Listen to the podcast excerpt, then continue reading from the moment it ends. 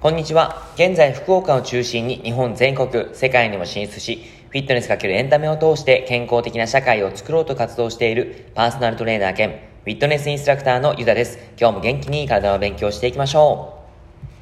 う。さて、今日は内容に入っていく前に、えー、お便りをいただきましたので、そちらを読み上げてから入っていきたいと思います。えー、砂鳥猫さん、質問ではないですが、本日、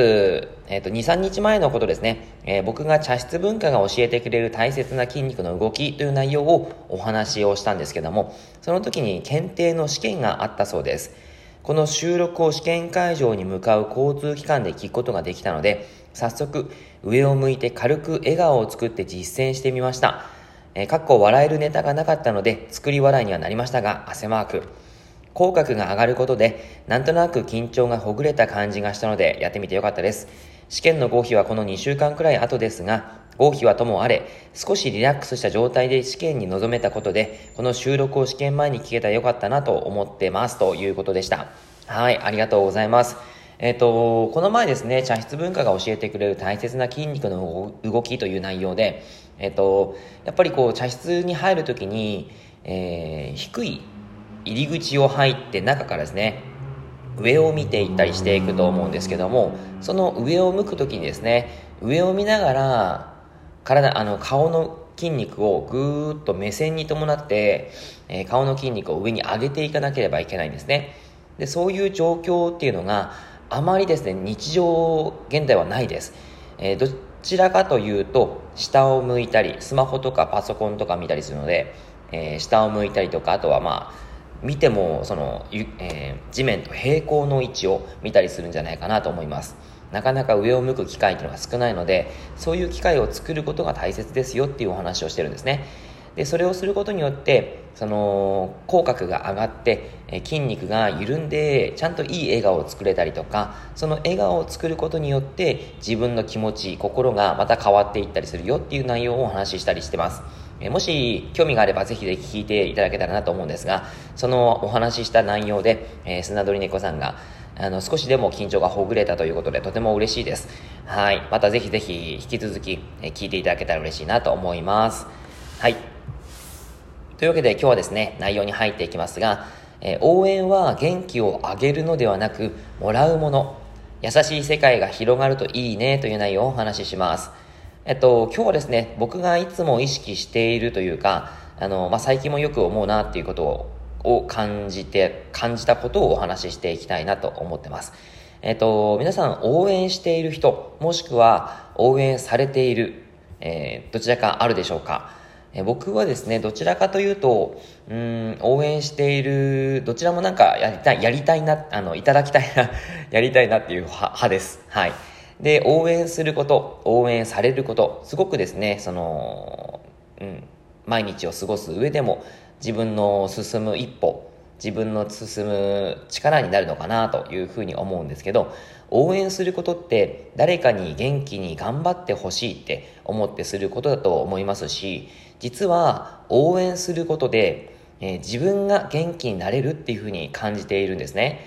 応援って表面的には誰かにギブをする。そのギブした相手が頑張っていたり活躍するのを見ると自分にギブが返ってくるというふうに思ってます。例えばファンクラブとかもそうですが、えっ、ー、と、応援しているサッカーチームがあって、そこがもしも優勝したりとか、応援している選手がゴールを決めたり、そして勝って喜んで嬉し泣きをしていると、自分も嬉しくなって泣いたりしますよね。おめでとうみたいな形でなると思うんですが、そんな時の自分の心っていうのは、応援しているんだけどもそのち、えー、自分の心も満たされている状態だと思います。実はそのチームや人に元気を、えー、もらっているという形なんですね。なので僕自身ですねやっぱりこのラジオを配信したりとか、えー、ブログを毎日書いたりとかしてますがそれをして、えーと、と少しでも皆さんが役に立ったりとか何か応援したいなって思いながらやってるんですけどもそういう形でなんかこう勇気がもらえましたとかですね、あの、頑張れましたとか少し緊張がほぐれましたとかそういったことを言っていただけると僕自身がなんか嬉しいなって思ってすごく満たされる気がします。はい。なんか応援してるんだけども応援されてるなみたいな形で、えー、思っちゃうんですね。はい。なので僕が元気になっちゃうというその応援ギブと、えー、ギブが返ってくる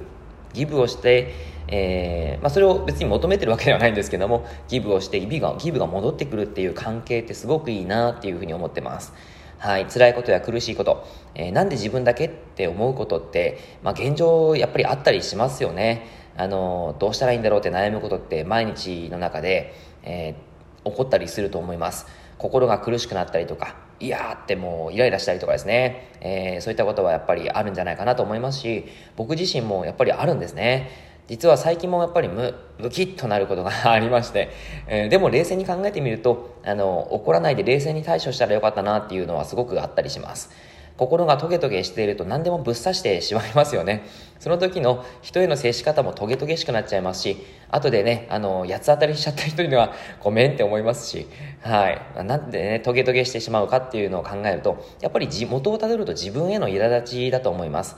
あのイライラしてしまうっていうのは自分への苛立ちだと思っちゃったんですよね、えー、まあ、どうやらそれを人のせいにしてしまう防衛反応があの備わっているのであのそういった形でちょっとなっちゃったりするんですけども。でもまあそんなことを当たり前にしてしまう自分は好きじゃないですしだから必ず振り返って自分の心に聞いていくってことを何あの何回も何回も繰り返しています。そうすると自分の反省点が見つかってあのあごめんとか思ったりとかですね、えー、行動で示そうって思ったりすしていくんですね、えーまあ、自分責めっていうのはやっぱりすごくしてしまう安い自分なんですがこんな時にですね、えー、大切にしてるのは自分責めするけどでも自分を許すっていうこともなんとか頑張ってやってます。はい、自分を許せるようになれることって本当に大切だなって個人的に思うんですね。それができると自分が変わればいいなっていう具体的な現実が見えてくるので許せる自分がいて物事に対してちょっと勇気を振り絞って考えてみたり行動するとあこんなことでよかったんだなっていうふうに心がふっと軽くなる自分もいます。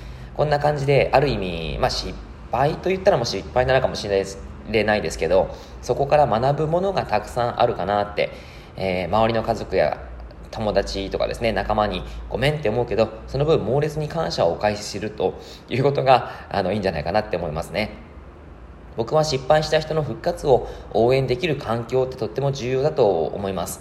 日本は失まあなんかちょっと個人的にそう思ってるんですけど、日本は失敗に対して厳しすぎるところがあるんじゃないかなっていうふうに、えー、個人的に思っていてですね。えー、でもまあ失敗を怖がらない関係性っていうのはとても大切だと思うし、その、それを改善しようって自分でやっていくっていうこと自体こと自体がすごく大切だなと思います。そんな、やっぱり周りの環境を作れたりとか、えー、まあそんな、こう、日本になってたらいいんじゃないかな。多分もっと明るく元気で健康な人も増えるんじゃないかなって思ってるんです。はい。だからこそ応援し合える環境が必要だと思うし、そんな場を作っていきたいなと思います。応援の循環を止めたくないということで、えー、いつもですね、ラジオを聴いてくださって、えっ、ー、と、まあ、応援してくださってるわけではないと思うんですけど、あの、聞いてくださっている皆、読者の皆さん、あの、もしくは、えー、リスナーの皆さん、本当に、えー、感謝しております。ありがとうございます。えー、僕もですね、皆様を応援できるように、あの、頑張ってこういった配信を続けていこうかなと思ってますので、えー、楽しくなる毎日を一緒に作っていきましょう。はい。というわけで今日はですね、なんかちょっとあの自分の思いみたいな形になっちゃいましたけれども、えー、聞いていただけたら嬉しいです。以上になります。内容がいいなって思えたら周りの方にシェアしていただくと嬉しいです。また、いいねマークやフォローをしていただくと励みになります。今日もラジオを聴いてくださってありがとうございました。では、良い一日を。